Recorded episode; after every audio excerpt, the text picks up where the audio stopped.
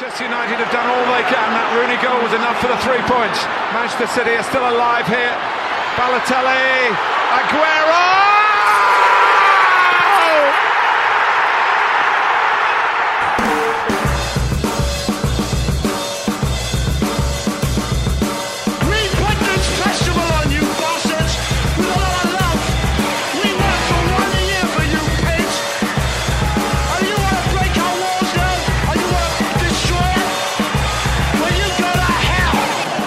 Here's Hughes again. And here's Giggs over the goalkeeper. Cantona!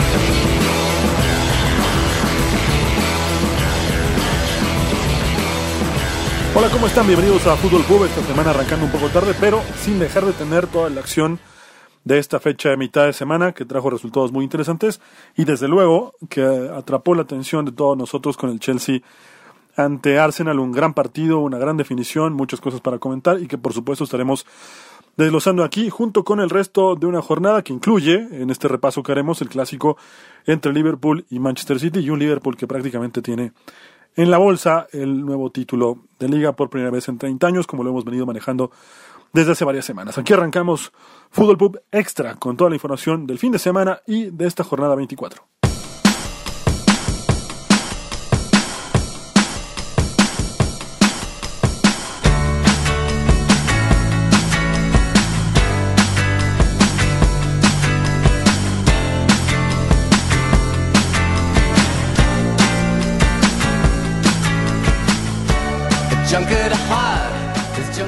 Bueno, vamos a comenzar con el recorrido de este podcast y de esta jornada con el duelo entre Liverpool y Manchester United. Liverpool que llegaba como el amplio favorito y que nosotros habíamos hecho una encuesta en Twitter sobre si el Manchester United era capaz de dar una sorpresa o lo ganaba fácil el equipo de Liverpool. Al final se impuso un poco en la encuesta que lo ganaría el Liverpool tal y como ocurrió, pero no fue tan sencillo, realmente no fue eh, tan fácil para el Liverpool porque los primeros minutos se vio complicado por un United que entiende sus limitaciones, pero que también le planteó un partido inteligente, tomando en cuenta que no está a la altura en estos momentos el equipo de Solskjaer. Esta semana tenemos un debut más aquí en Fútbol Pub. Vamos a tener un par de análisis de lo que fue este resultado, pero arrancaremos justamente con Jesús Rodríguez, que desde Venezuela nos da su punto de vista de lo que fue este partido entre Liverpool y Manchester United. Jesús, bienvenido a Fútbol Pub. Ojalá que sea la primera de varias intervenciones con nosotros. ¿Qué tal amigos de Football Pub?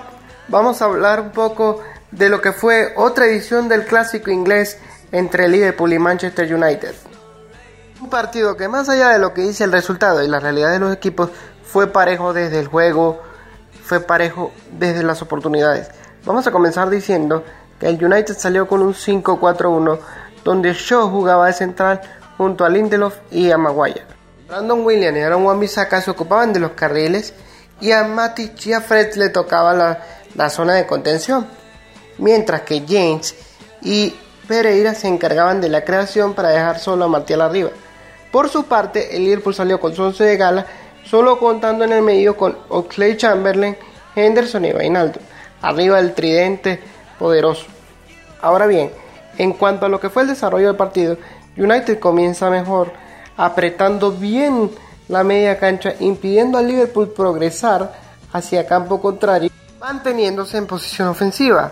Lo que, lo que no pudo hacer el United fue ser preciso en campo contrario. Los pases eran muy erráticos y la jugada acababa rebotando contra la defensa del Liverpool, que trataba de hacer el mismo esfuerzo, fallando contra la precisión del United en la presión. Ahora, cuando el partido estaba en esa meseta, Liverpool encuentra el desborde y logra sacar el córner que a la postre se convertiría en el gol de Van Dijk. Pero ¿por qué fue el gol? Porque el señor Joe Gómez le hace una cortina a Harry Maguire, permitiéndole a Dijk imponerse en la altura y marcar el 1-0 sin oposición de De Gea. De allí en más, el partido toma una vertiente pareja, donde Liverpool empieza a ganar las divididas y empieza a generar cierto peligro. Pero hay que destacar que la defensa de United en ningún momento del partido se vio endeble. Todo el tiempo ganó los duelos dentro del área y mantuvo el partido a raya. Para el segundo tiempo, Solskjaer hizo algunos cambios dando la entrada a Mata, lo que le permitió al United ser aún más ofensivo dentro de su plan inicial. En este proceso ofensivo, Martial tuvo dos ocasiones que desperdició muy claramente dentro del área, mientras que el Liverpool trataba de presionar mucho más alto para impedir la salida. Pero el ordenado bloque del United encontraba soluciones para salir tocando. Sobre el final del partido fue un vendaval de ocasiones para los Diablos Rojos, que sin embargo no contaron con suerte en la definición. La última jugada sería un corner a favor del United que sería bien contenido por Alisson. Este se mete una asistencia fantástica hacia Salah, que corriendo en el 1 contra 1 supera a Pereira para enfrentarse a G y marcar el 2 por 0 demostrando así que Liverpool, a pesar de tener pocas luces, sigue siendo el equipo más poderoso del mundo, ya que con dos jugadas puntuales pudo sacar la diferencia. Así pues amigos, se saldó otra edición más del clásico inglés, con Liverpool llegando a su partido número 39 sin perder en Premier y afianzándose cada vez más camino al título. Con esto me despido, espero que les haya gustado, nos escuchamos en una próxima oportunidad. Bueno, y vamos a platicar un poco más el, el, aspecto táctico, un poco más a profundidad, con Agustín Serrano desde Montevideo, que él nos comenta evidentemente las claves de este triunfo entre el Liverpool y el Manchester United, que deja muy cerca, realmente muy, muy cerca ya al cuadro de club de un título que está esperando su afición desde hace 30 años. Agustín, te escuchamos desde Montevideo. Hola Hugo, bueno, es un placer para mí volver al podcast. Bueno, el día de hoy vamos a hablar del partido por la jornada 23 de la Premier League entre el Liverpool y el Manchester United, el clásico más histórico y atractivo del fútbol inglés. El equipo de Jurgen Klopp jugó con Allison, Alexander Arnold de lateral derecho, Gómez, Van Dijk y Robertson en el medio campo, Henderson, Chamberlain y William Salah, Firmino y Mané en el tridente ofensivo. Eh, por el lado del United, bueno, por el lado del United jugó con un 5-3-2 con De Gea en el arco, Juan Bisaca lateral derecho, Lindelof, Maguire, Williams y yo por el lado izquierdo, Fred, Matic y Pereira en el centro del campo y James y Martial en punta. ¿Qué vamos a destacar del equipo de, de Klopp? Bueno, el equipo Klopp se sintió incómodo al principio del partido, eh, con la línea de 5, que la línea 5 del United fue para intentar controlar a los extremos, pero no duró mucho eh, aguantar a este Liverpool. El equipo Liverpool, bueno, por un lado, eh, Mané utilizando el carril interno, mucho el carril interno. ¿Por qué se producía eso? Bueno, por la salida del fondo. Cuando el Liverpool intentaba salir jugando del fondo, Robertson automáticamente se convertía en un extremo Wijnaldum o Henderson pasaban a ser laterales izquierdos y eso confundía mucho al United, principalmente a, las marcas de, estos dos últimos jugadores, que siempre eran Fredo Matic o Andreas Pereira, eh, confundían mucho y se ordenaban el equipo de, del United. Con un Firmino tirándose la banda, como siempre, generando superioridad numérica 2 versus 1, y el Liverpool otra vez haciendo lo que más sabe, el precio pressing por post pérdida es algo muy característico del equipo club y sobre todo hacérselo a este United. Que este United sufre mucho en la salida del fondo, no está muy automatizado y cuando ya lo hemos visto cuando jugó por F Cup contra el City o cuando jugó contra el Arsenal de, de, Arteta que lo sufrió mucho en la salida en, en presión. La línea de jugando con defensa en línea, que por momentos al principio del partido le costó un poco. ¿Por qué le llegó a costar un poco al equipo de, de Klopp? Bueno, digamos que fijaban a los centrales, eh, fijaban a Van Dijk o, o, a Gómez, pero principalmente a Van Dijk y de repente lo soltaban. Al fijar a Van Dijk y soltarlo, el United logró por momentos inquietar un poco por, eh, ese, ese carril entre el central y el lateral. Y bueno, el primer gol del, Liverpool viene por un error grosero del United, acostumbrado a, eh, bueno, marcó el primer palo pero muy mal y la atacó el Van esa zona muy bien. Y bueno, este el segundo gol ya terminado el partido, el United jugado, un pase, porque fue un pase de, de, de Alison Becker hacia Salah y Salah poniendo el cuerpo y dejando sin nada que hacer a, a De Gea. Eh, un partido muy, muy lindo, muy entretenido, principalmente para Liverpool. Quizás después del segundo tiempo, de, después de los 50, 50, 60 minutos, el Liverpool se sintió un poco cansado. Lógico, después de jugar ese ritmo frenético. Eh, y el United fue un poquito más superior, pero un poquito, no mucho. En cuanto a lo táctico, el equipo, todo lo que sabemos el equipo Klopp, lo que puede dar y, y fue un partidazo. Eh, bueno, me despido de, de, aquí, un fuerte abrazo a, a todos y, y esperemos vernos muy pronto.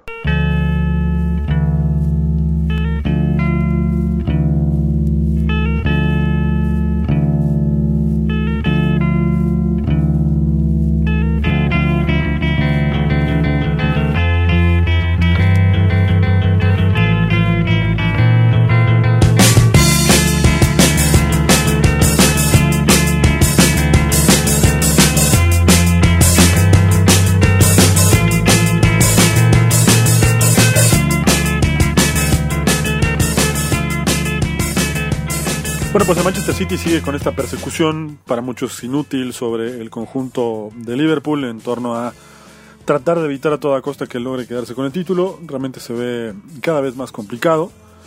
Hoy el City, pese a que está recuperando algunos jugadores, lo cierto es que está muy lejos de poder pensar en eh, realmente ser un contendiente al título. Además a Liverpool le sigue faltando un partido pendiente, así que la situación es complicada. A lo mejor eh, para el City es que ha ido recuperando jugadores. No tuvo un buen desempeño ante el Crystal Palace, donde termina empatando 2-2.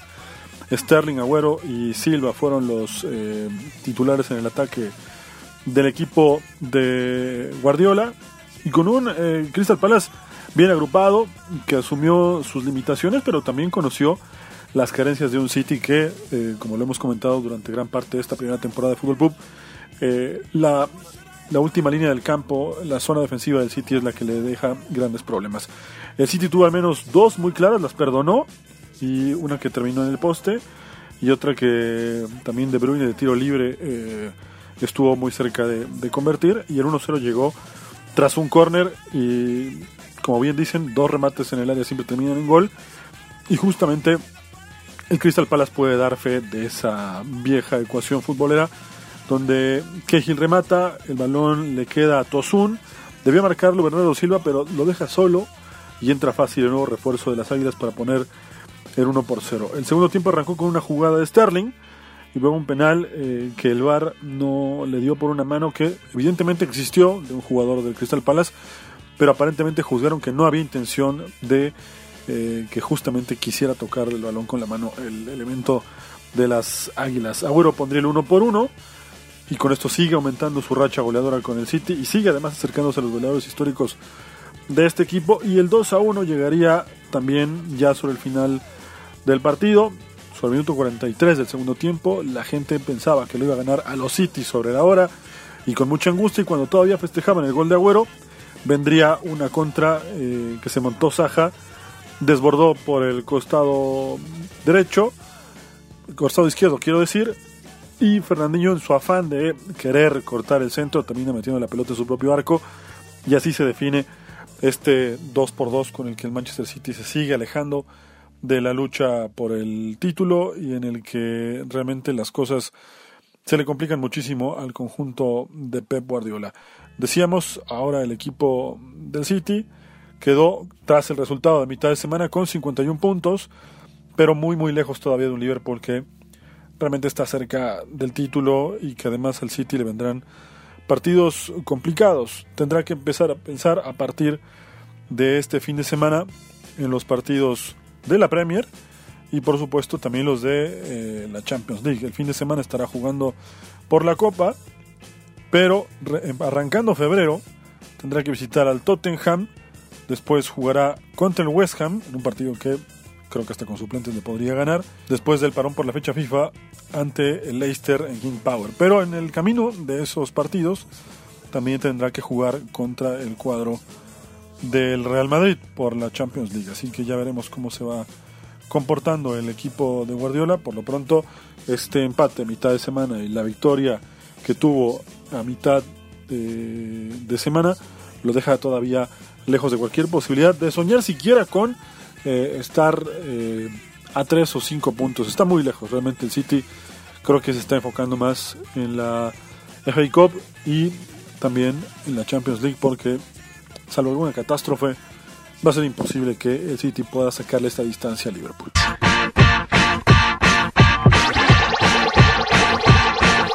See, I reckon you're about an eight or a nine.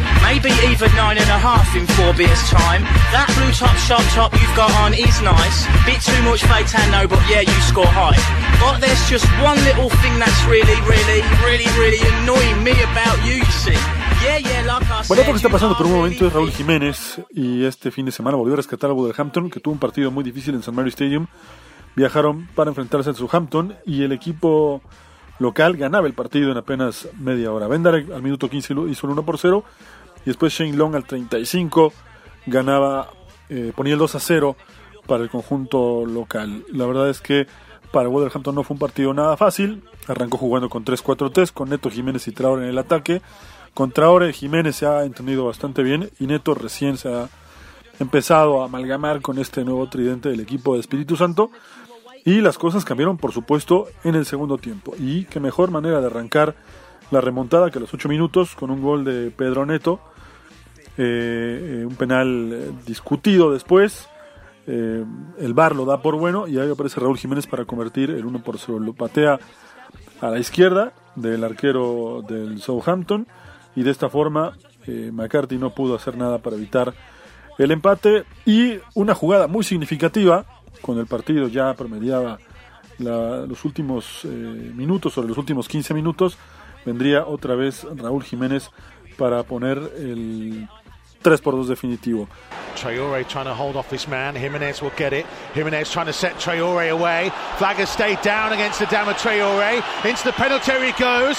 Traore trying to check back onto his left foot. Pulling it back for Jimenez! Raul Jimenez into the bottom corner. What a. Raúl Jiménez es justamente quien arranca el balón, cede para el costado hacia Traore y Adama Traore eh, le devuelve el balón a Raúl Jiménez que justo entrando al área le mete un derechazo y pone el partido 3 a 2.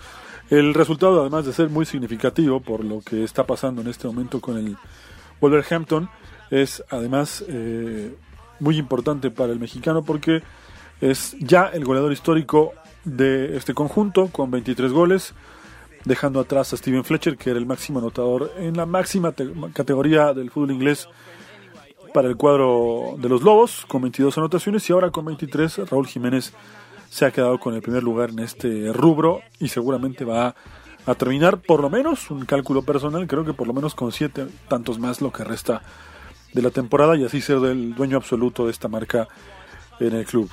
El Wolverhampton, eh, es cierto, tuvo un rival complicado a mitad de semana, el Liverpool, pero más allá de eso, sigue peleando por entrar a la Europa League, en donde afortunadamente para él perdió a mitad de semana el Manchester United y el Tottenham sumó tres puntos, pero no lo hizo de la mejor manera y ahí veremos una pelea muy intensa por los puestos de Europa League. Eh, Southampton que también está peleando ya en esa parte y equipos como hasta el Burnley que eh, tiene 30 puntos y que el United con su derrota se quedó con 34, es decir, entre el lugar 14 de la tabla, que es el Newcastle, que tiene 30 puntos, y el United, que tiene 34, hay solo 4 puntos de distancia y están United, Tottenham, Wolverhampton, Sheffield United, Southampton, Arsenal, Crystal Palace, Everton, Burnley y Newcastle, todos ellos buscando un lugar en la próxima Europa League. Algo que por ahora el Lobo está jugando, está participando en ese torneo, pero querrá seguramente repetir la próxima campaña con un Raúl Jiménez, de quien se especula, por cierto, podría jugar para el Arsenal antes del cierre del mercado invernal.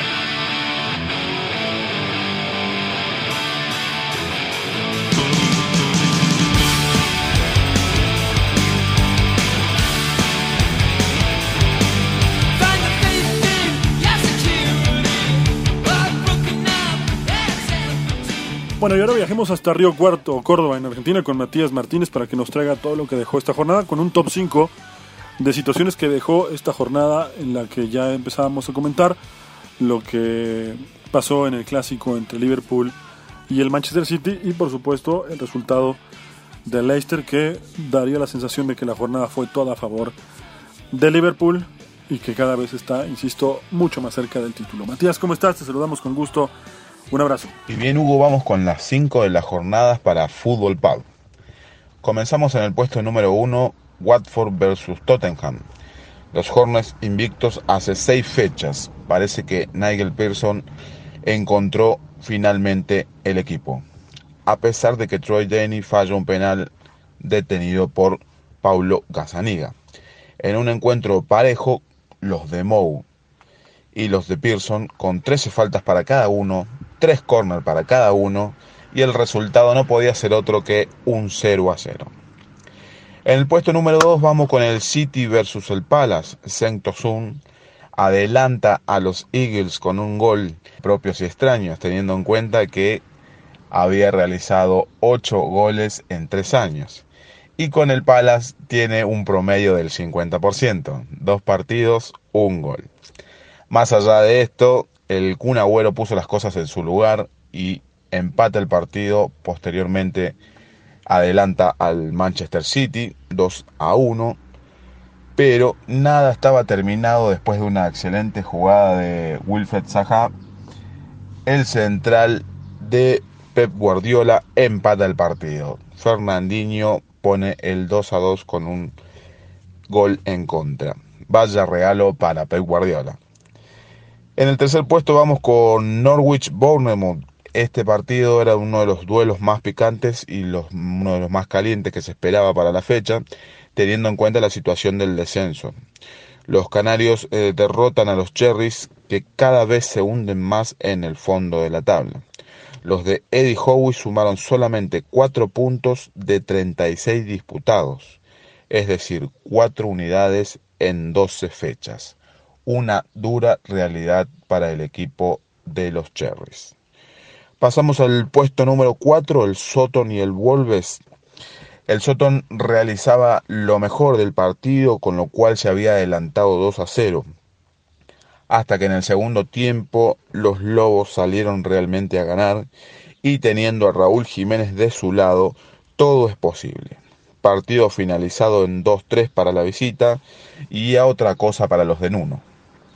En el puesto número 5 y finalizando este informe, la derrota de Leicester a manos del Burnley, 2 a 1.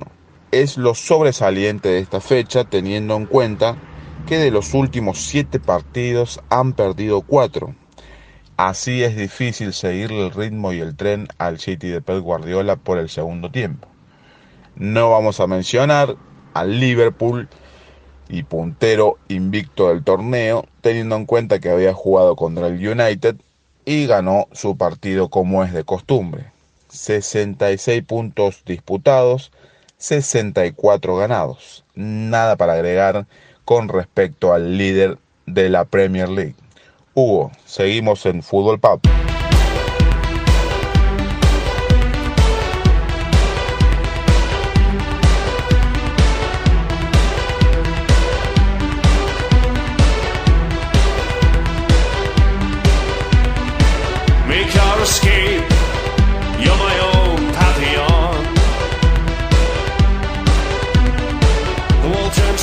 Que hablábamos del debut de Jesús Rodríguez hace un rato con el partido entre Liverpool y Manchester United, ahora también tenemos otro debut.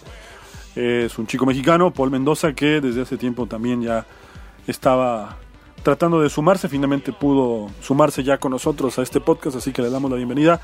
Nos va a comentar un partido muy atractivo, el Aston Villa contra el Watford, y cómo acabar con la buena racha de los Hornets de parte de un Aston Villa que ahora empieza también a ver las cosas un poquito lejos en la zona roja de la tabla y que además sirvió también para ver por primera vez con la camiseta de los villanos a Pepe Reina, el arquero que recién fichó ante la relación de Hitton, el conjunto del Vila. Vamos contigo, Paul, bienvenido a Fútbol Pub y ojalá que también sea la primera de muchas intervenciones con nosotros. Saludos, amigas y amigos, yo soy Paul Mendoza y vamos a dar referencia de lo que aconteció en la jornada 24, partido Aston Villa-Watford, encuentro que se disputó en el estadio Villa Park.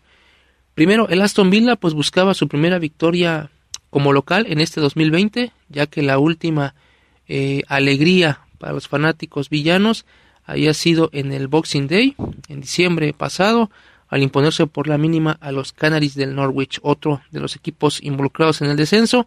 Por el lado de los Hornets, bueno, pues llegaban motivados, ya que eh, venían de seis encuentros consecutivos sin derrota, producto de cuatro victorias, dos empates, así que parecía de momento que el visitante podía llevarse alguna unidad, podía darle algún susto al Aston Villa y, así parecía en el primer tiempo, ya que eh, anotaron primero en el encuentro, esto gracias a un remate de cabeza de Troy Dini a centro del Efeo, así que la fanaticada del Aston Villa pues hacía su tarea en cuanto a apoyar, eh, el técnico villano Danny Smith pues buscaba soluciones en la banca y para el segundo tiempo tuvo que sacar a Danny Drinkwater y darle entrada al, al compañero Douglas Luis, un cambio sin duda que funcionó, ya que una vez que ingresó 10 minutos después, minuto 68, fue él mismo el que logró el empate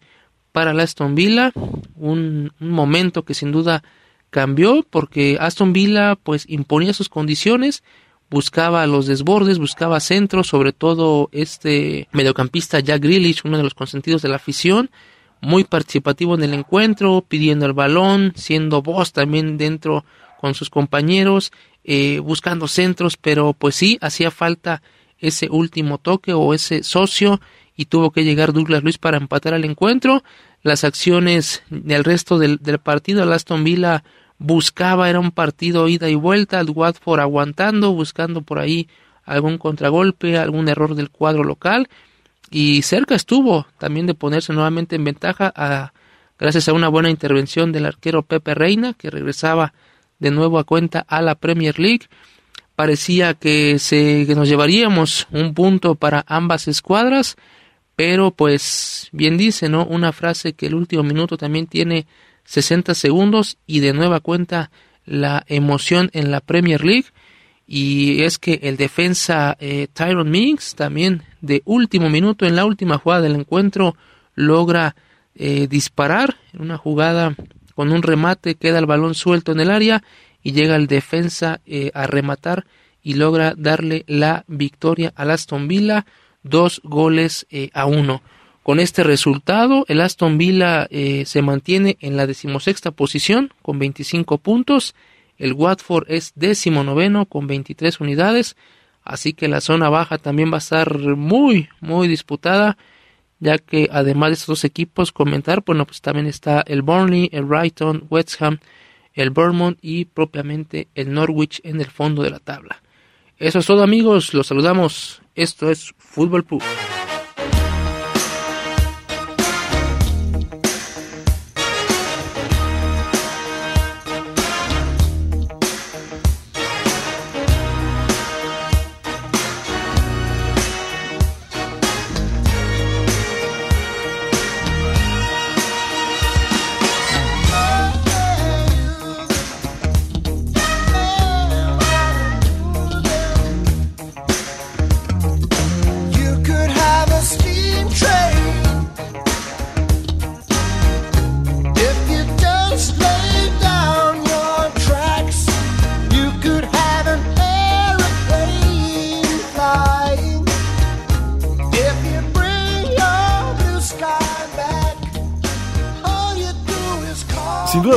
Partido de la fecha fue el duelo entre Chelsea y el Arsenal. Por todo lo que representa este partido, sin llegar a ser el gran clásico de Londres, sí representa a los dos equipos más ganadores en la era Premier League de la capital de Inglaterra y por supuesto además con el ingrediente especial de la vuelta de David Luiz a la cancha de Stamford Bridge, por donde se fue por la puerta de atrás y donde no le fue nada bien. Agustín Serrano desde Montevideo, una vez más con nosotros, nos comenta todo lo que dejó este gran partido un 2 a 2 impresionante con un sello de lo que es la Premier League en estos días. Te saludamos una vez más, Agustín, y te escuchamos con este informe del Chelsea 2, Arsenal 2. Hola Hugo, es un placer para mí eh, hablar en el podcast. En el día de hoy vamos a hablar de, del clásico de, de Londres, la jornada 24. Eh, un partido que enfrentaba al Arsenal y al Chelsea. El equipo de Mikel Arteta formó con Leno en el arco, Bellerín, David Luiz, Mustafi, Isaka, Yaka y Torreira, Martinelli, Osili, Pepe y la cassette de punta. El equipo de Frankie Lampard formó con eh, eh, en el arco, Emerson Rudiger, Christensen y, y Aspilicueta, Jorginho eh, en el eje, Kovacic y Kanté como internos, y el tridente arriba con William, Tammy Abraham y Hudson Odoi. El equipo de, de, de Mikel tuvo un digno, un digno partido, más que digno diría un partido muy bajo, yendo a digno, eh, de estos de esta era Arteta, para mí es un de los partidos más feos de la del Arsenal y vamos a destacar cierto punto de ambos equipos, tanto del Arsenal como el Chelsea. El equipo de Arsenal le está costando mucho la salida del fondo, mucho, y el Chelsea eso lo aprovechó, obligaba a, a los centrales, a Luis Mustafi, mediante presión y tapar a los receptores que el Arsenal, para que el Arsenal salteara líneas. El primer gol de, de, del Chelsea, que es un penal, viene tras un pase corto que le que, quiere hacer Mustafi a Leno, le queda corta y Tami aprovecha la jugada y David Luis comete el penal para que no marque eh, en una decisión que fue penal y la roja para mí no fue. Según el reglamento, si es penal no es roja porque es doble castigo y bueno, pero eh, eso es una decisión polémica. El Chelsea, bueno, el Chelsea, lo que se vio el Chelsea es mucho de, jugadas preparadas de, de. Y la verdad que me pareció bueno que lo utilizaran, quizás una vez o dos veces. Me hubiera gustado verlo mucho más cuando el Arsenal no tuvo a David Luis. Después, bueno, al Arsenal le costó mucho eh, tener a los, a los jugadores delanteros y mediocampista recibían de espalda y sin apoyo como para descargar y eso hacía que el Chelsea lo obligara a perder el balón y ahí nacían la, las contras del Chelsea y después prácticamente va a destacar otras cosas es eh, otros aspectos es el cambio de formación luego del empate del de, de, Arsenal el gol que hace Martinelli de contra. Una variante que hace que hace Frank Lampard, pasa del 4-3-3 al 4-1-1, 4-1-4-1, pasa Jorginho al eje, sale Kanté por Mount, eh, Mount y Kovacic por Barclay y juegan por, por delante de, dicho jugador Jorginho, Jackson Odoy, Barclay, Mount y posteriormente Batuishi, que fue el, el, que ingresó, y de punta también Abraham. Los dos goles posteriores al empate del Arsenal es una jugada quieta, una pelota quieta de parte de, de, del Chelsea, un centro de, de William y de, debajo del área chica anticipa Pelicueta. Y el gol de, del, Arsenal es una posición de, ataque y que termina Bellerín definiendo con la pierna opuesta tras un pase de Lucas Torreira. Eh, había quedado en desventaja 2 versus 1 y aprovechó esa, ese, ese resquicio que quedó y, fue gol. Eh, lo, más, lo más destacable del partido, los últimos 15-20 minutos del partido. El resto fue muy, pero muy chato. Y como decía al principio de, de, del podcast, creo que de, de este audio, creo que fue dentro de la era Arteta uno de los peores partidos. Un saludo desde Uruguay para, para todos y esperemos vernos pronto.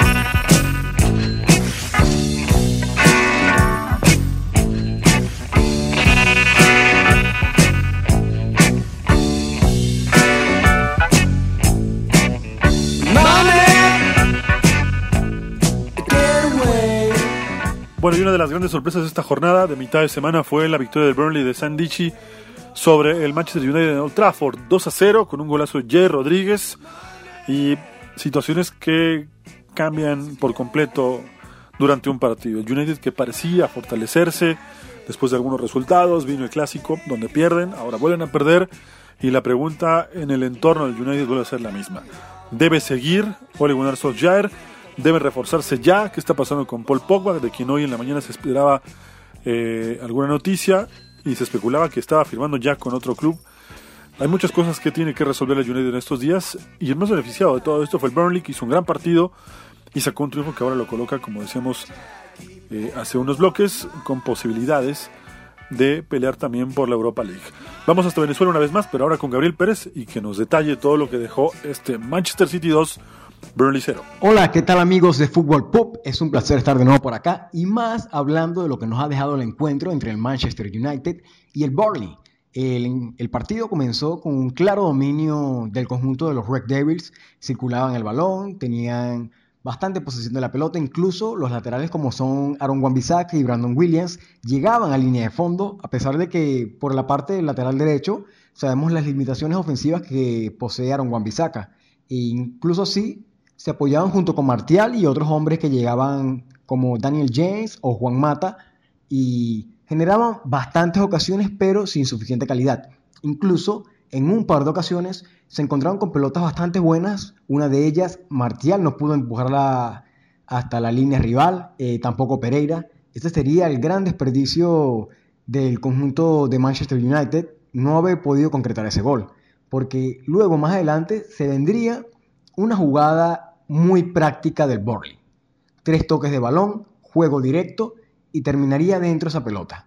Ya el United se encontraba debajo en un partido donde tuvo el claro dominio, como les ha sucedido muchas veces en esta temporada.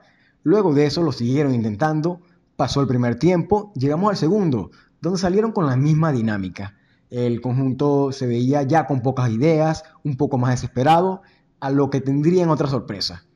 Un golazo de Jay Rodríguez, David De Gea todavía no sabe por dónde pasó ese balón. Eh, es muy difícil cuando cometes este tipo de errores en el primer gol, ya en el segundo te sale una acción sobrenatural de un disparo realmente impresionante y te encuentras 2-0 abajo en tu casa, en Old Trafford, y perdiendo contra el Burnley, que nunca le había ganado al United y el día de hoy lo ha conseguido, porque el partido terminaría así 2-0, o bueno, en este caso 0-2.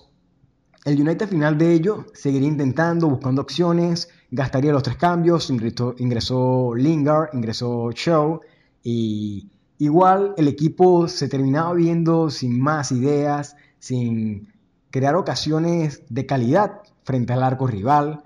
Eh, ya lo último tuvo un disparo rasante de Mason Greenwood que también había ingresado y se fue un poco desviado, solo por centímetros, pero no pudieron terminar de perforar el arco de Nick Pope, que sería con un clean sheet el día de hoy. El United dejó escapar una perfecta oportunidad para colocarse a tres puntos del Chelsea que sabemos que está en ese preciado cuarto lugar para clasificar a la Champions League. Y ahora el panorama se torna un poco oscuro para el conjunto de Soldier. Esta derrota seguro va a pesar y veremos qué pueden pasar en estos días. Un saludo por acá y espero que sigan disfrutando el podcast de Fútbol Pop.